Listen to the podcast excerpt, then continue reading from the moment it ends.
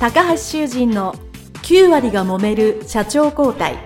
2代目社長のための事業承継の極意。この番組は2代目社長専門経営コンサルタント高橋修人が経営に悩んでいる2代目社長やこれから社長になる後継者に向けて経営力を伸ばし会社を引っ張れるリーダーシップを身につけるための番組です。これまで数百社をコンサルティングした実績から2代目社長ならではの悩みを知り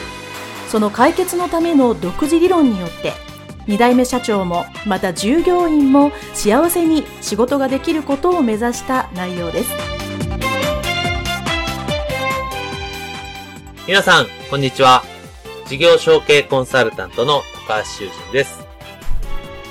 本日は売上を達成するためのマーケティングの基礎についてお話をしていきたいと思います。後継者、後継社長の皆さんはですね、やはり中小企業の経営を担っている立場として売上というのはですね、伸ばしていきたいものだと思います。当然ですね、そこに毎日毎日皆さん努力されていると思います。えー、そこでですね、えー、どのようにして売り上げというのを上げていくかといういくつかの、えー、まあ、ポイントというか、ヒントを今日はお話をしていきたいと思います。売り上を上げたいとかですね、え目標ですね、え今年の目標は前年比プラス10%とか、えー、70%とか、えー、ありますよね。ですから、えー、売上の数字自体はですね、常に皆さん意識しているんじゃないかなと思います。えー、ただしですね、人間はこの数字だけを見てるとですね、どうも実感が湧きづらくですね、その普段の行動とか、実際の考えになかなかその売上という数字がね、繋がらないっていう方が多いっていうのも事実だと思うんですね。ですから、えー、このような場合、やっぱり売上っていう単なる数字ではなく、その仕事に関わる行動につながっていけるような形に分解していかなければならないんですね。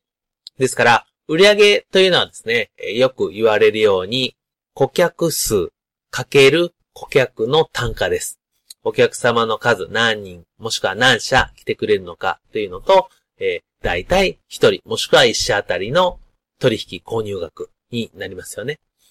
ですから、こう二つに分けた時点で、このどっちかを今年は上げていこうか。それがどっちか10%なのか、どっちか20%か、それは決めていけるわけですけど、まずどっち上げるのかというのを決めることができます。さらに、お客様の数であれば、これもさらに二つに分けることができます。お客さんはですね、新しいお客様、新規顧客なのか、すでに取引がある既存顧客なのか。このどちらを増やすのかというのをですね、考えます。で、え既存顧客を増やすというのは既存顧客をたくさんリピートしてくれたらいいわけですよね。そのまあリピート上げるのをどうしたらいいかということなのか、新規のお客様を獲得するにはどうしたらいいか。これによってやっぱやること変わりますよね。で、あと、実際のお客様の買ってくれる単価を上げる場合ですね。その物自体の単価を上げる。買ってくれる個数は一緒でも、高いものを買ってくれたら当然お客様一社もしくは一人の単価は上がりますし、買ってくれる一つの単価は同じなんだけど、その数をたくさん買ってくれたら、当然お客様の単価は上がります。物の単価を上げるのか、物の数を増やすのか、これも二つに分かれますよね。ですから、少なくとも、今言ったこの4つ、新規のお客さんを増やすのか、既存のお客様のリピートを増やすのか、高いものを売っていくのか、個数をたくさん売っていくのか、この4つのレベル、ここぐらいまでは、まず今年の方針、まあ、やるぞというのはですね、やっぱり経営者として判断していけばなりませんので、後継者、後継社長の皆さんはですね、どこに注力していくのかというのを考えていかなければなりません。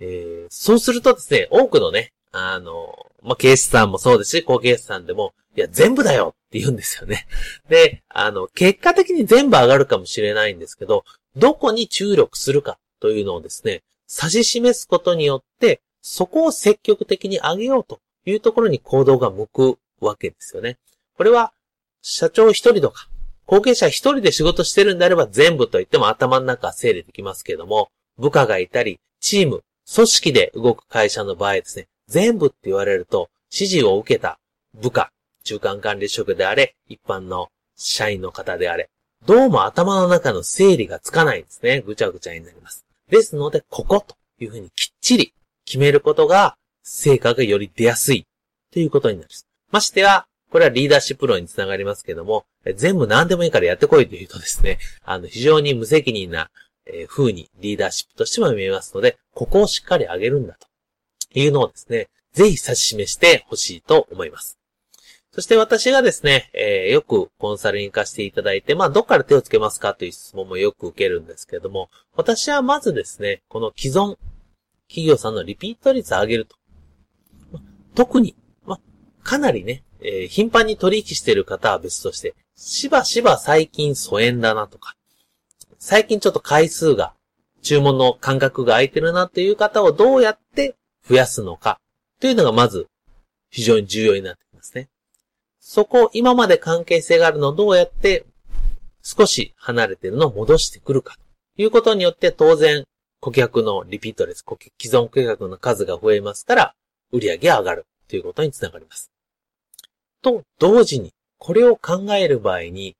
当然今までの既存の顧客のところに行くときに、当然何もなしで行くわけにはいきませんので、何か新しい商材であったり取引がいるわけですよね。その時に今のさっきの顧客単価でよるとですね、今より高い高額なもの、それまで買ってたまで高額なものをまず提示しなければ、まあ、久しぶりに行った意味がないわけですよね。ですからその高額なものを当然用意して、価値が高くて、お客様がそういえばこういうの困っているのをすごく改善できるというものを同時に開発していかなければならないというところがですね、えー、並行して起こっていくんですね。なので、皆さんがもし考える場合ですね、既存のお客様をたくさん掘り起こそうと思うがために、価値の高い商品を作る。これまあ両方ね、最終的に上がることになるんですけども、そういう考え方で指し示すことっていうのがやっぱり後継者、後継社長にはですね、求められるマーケティングの一つの方向性ではないかなと考えられます。ではですね、じゃあどうやって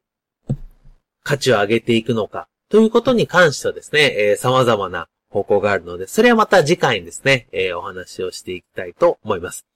まここでですね、じゃあその価値を上げていくことに対して、これ価格に関わってくるので、価格はどれぐらい下がればいいのかというのをですね、最後にお話したいと思います。えー、これは人間の脳の反応でですね、統計学で分かっているんですけど、同じようなものがですね、3割以上